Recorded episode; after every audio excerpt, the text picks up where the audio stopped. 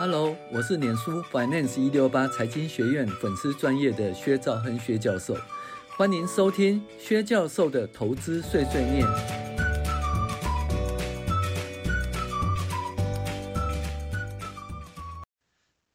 各位网友，大家好，我们今天来讲进阶财报分析第二十三集。那基本上还是一个转投资的方法哈。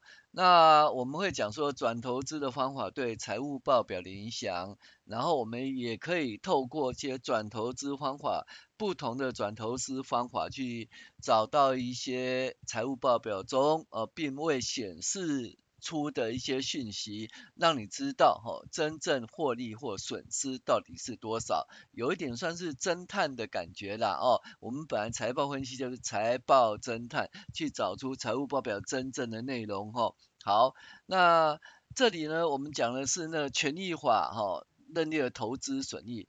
那这里这家公司是越南合进厂，那越南合进厂是什么呢？它基本上是那个台塑。哦，这个台塑、中钢、台塑、南亚、台化、台塑化所共同的投资哈、哦，台塑合进厂哦，合进厂哦，那这个怎么讲啊？台塑合进厂的损发生损失啊，罢工损失了，那大家都想知道说，呃，实际损失多少啊？尤其是台塑合进厂，所以就知道是应该是什么呢？是台塑集团为主的投资的哈的钢厂，所以呢，那这台塑合进厂呢，在越南发生的问题的时候，到底说对台塑的影响哈，获利到底是是多是少？哎，不知道呢。好，那怎么办呢？对不对？那我们发现一件事情。台塑持有台化及南亚都不认列投资损益，它是备供销售的金融资产啊，只认列股息。那投资损益不会影响台塑损益数字，台塑也是按照成本法去处理，不会影响损益哦。你看看喽，你看喽，那个台塑合进厂呢，它基本上呢，它持有百分之台塑持有百分之十一点四，是用成本法。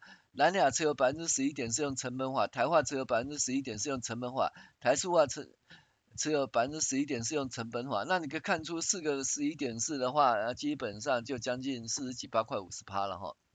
那所以本来应该是有控制权可以合并报表啦，哦，甚至可以权益化，但是他很小心的去把它。降低持股在二十趴以下，所以采用成本法。那成本法是怎么一回事呢？成本法就是说越南合进厂到底是赚或跌呢，根本都不知道。所以呢，可是呢，你现在知道了一件事情，就是说越南合合进厂呢有罢工损失，真的是出现罢工损失的问题吼。那 台塑的财报就看不出这个影响啦。那怎么办呢？哎。我们发现一件事呢，中钢，哦，中钢有持有百分之二十五哈，所以中钢呢，它去认列转投资越南合进台塑合进厂的那个是用权益法认列哈，用权益法认列，那。那我们现在呢？所以我们从中钢的财务报表就可以知道哦，到底因为权益法呢，只要是被投资公司呢，哦，这个亏损多少，那这个投资公司就依照比例要去认列损失嘛，哈、哦，认列损失哈、哦。那所以我们从那个中钢的财务报表，哦，就可以去看到说越南和台塑合进厂到底出了什么问题，损失多少钱。很简单喽，你看喽，中钢的财报它有权利法认列是九六九一二元，呃，千元就九一六啦，九一六千元。那你想想看喽，中钢它是持有这个越台塑合进厂百分之二十五呢，我们推就知道说，准整体而言呢，它是损失多少？三十一亿。哦，这一次越南的罢工损失是三十一亿。那台塑的财报呢？因为是成本啊，它不会认列这方面的罢工损失啊。可是因为我们从它持股十一点四趴，我们可以去推三十一亿哦，持有十一点四趴，对台塑应该是有亏损三十三点五亿，蓝雅亏损三点五亿。然后呢，台化亏损三点五亿，台塑化呢亏损三点五亿。那这三点五亿这是一个绝对的数字。那我们一般在评价呢，基本上就是看规模大小，没有算成每股盈会比较准哦，对每股盈的影响。那中钢的股本呢是一千五百七十三亿，台塑股本是三百六十三点五亿，南亚股本是七七七百九十三点七百九十三亿，台化股本是呃五百八十六亿，然后台塑啊股本是九百五十二亿，所以中钢股本最高了哈。那所以呢这个。中钢亏了多少？亏了九点六九亿啊，所以每股盈利是零点零六二元，嗯，影响也不是很大，也不是很小了哈。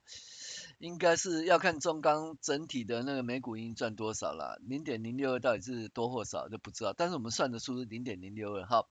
那台塑呢？这个怎么讲？它的股本是多少？六六百三十六点五亿嘛，所以算出因为损失是三点五七亿，所以每股的损失是多少？零点零五六元。好，那南亚的话，因为它总共亏损的话，如果说依照持有百分之十一点四亿的话，那损失三百一十三亿，呃，三十亿的话，它认列三点五七亿，那它的股本呢是多少？诶。七百九十三亿嘛，哈，所以它每股要认列零点零五四元，这零点零五四元到底是多还少哈？那也不知道，应该看它整体的那个每股盈余的比重了。那每股盈是五块钱，那零点零五亿，零点零四五亿元就是一点点哦，根本没有什么影响哈。那问题不在这里，而是说你从台塑、人亚、台化、台塑化的财务报表看不出越南合进厂的影响。那所以你想要知道说越南合进厂的真正的影响呢，就必须要从中钢的财务报表。那因为他这样子投资嘛，中钢持有百分之二十五，台塑集团各十四点四、十四点、十一点四、十一点四、十一点四、十一点四哈。那虽然呢，台塑集团看起来是持有更多，但是实际上呢，中钢才是最大的股东哈，对不对？好，那中钢是用权益法认列，所以从中钢财务报表我们去倒推出它的损失是多少呢？三三十三一三哦，三十三十一点三亿。那这个时候呢，虽然台塑、南亚、台化及台塑化根本它财务报表并没有认列这个损失啊，可是因为我们可以由中钢所给予我们的消息呢。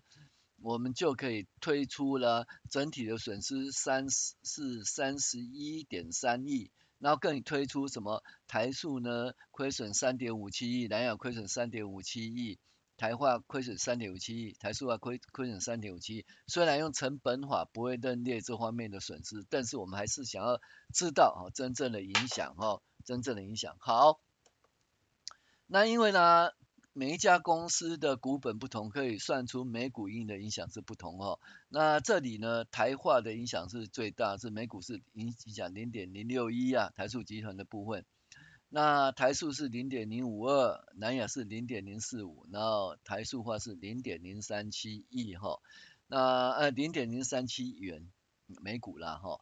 那基本上这个影响大或小，要看他这家公司每股盈多少。如果每股盈是五块钱或十块钱的话，零点零五六就太小就可以 m i c r o Pass 不理他了。但是如果他只是只是赚零点五元的话，那的零点零五六就会怎么会亏损相当多哈，占了十十分之一十趴以上哈。这就是从权益法来认列喽。那怎么发生的？这是怎么发生？我们从中钢一百零五年年报互助可以看出，中钢持股百分之二十五认列多少？九点六九亿。哦，你看年报会讲。哦，他说本公司持股比例百分之二十五，对不对？然后呢，他的本年度净损呢？哦，越南合进厂呢？哦，净损是多少？三十一点三亿，然后中钢认列九，中钢认列多少？九点六九亿。好，所以呢，从台塑跟南亚台化，呃，台塑化看不出合进厂的亏损，可是从中钢，因为它是什么？因为它权益法认列的关联企业哦，它必须要认列这个台塑合进厂哦，它的那个的资产负债，还有这个损失的情形。那从这边就可以导出这个什么台塑合进厂其实是损失了三十一点三亿啊。那台塑合进厂损失了三十一点三亿呢？那依照那个它持股比率十一点四，可以算出，哎，台塑亏损多少，南亚亏损多少，台化亏损多少，台塑化亏损多少？可是因为这个成本法，这个合合塑合进厂的罢工啦，亏损呢就看不出来，哦，但是你要想办法知道它真正的影响，所以你可以从从中钢的财务报表，哦，去推出台塑占十一点四趴，它是亏损多少，哦。呃，然后再依照它的股本情形算出每股盈余的影响哈，那你这样就可以知道，就说这个台塑合进厂的实际亏损，意思就是说，如果说报纸想说台塑合进厂呢啊亏损好多，亏损好多就跌停的话，那其实就影响相当小。那也不要不然报纸说，哎呀哪一个厂啊罢工了，哪个厂啊就是火灾啊，然后就。就跌停，其实不一定哈，因为你要看它实际的对美股盈盈的影响来影响股价，这是我们财务分析哈，要很谨慎去分析细节，去找出真正的原因哈。我是薛兆恒薛教授，谢谢您的收听。